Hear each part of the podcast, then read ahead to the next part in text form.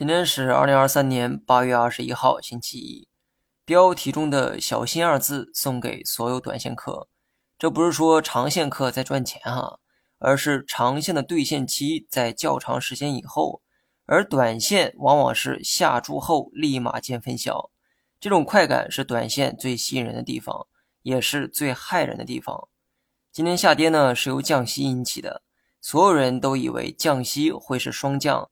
结果呢，却只降了一年期的利息，五年期呢没有任何的变化，市场情绪很差，过多的分析啊都显得很苍白。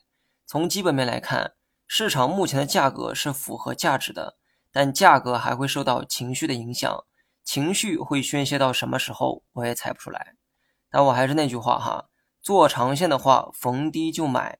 长线的缺点是过程很煎熬，因为是左侧交易，也就是逢低去买。买入后成本提高，当价格再次下跌的时候，亏损也会增加。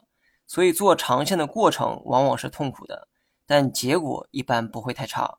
相反，做短线的过程啊，普遍伴随着快感，所以人们的接受度比较高，但结果往往都不理想。针对短线，我近期讲的最多的一句话就是不要做短线。这句话重复了一个礼拜哈，听了劝的人，你们应该给我点点赞。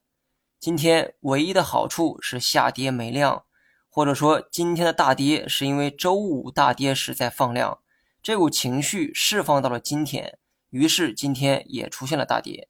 但今天的大跌量能偏小，所以明天的走势估计很难再出现中大阴线的跌幅，收盘呢可能是小 K 线收尾。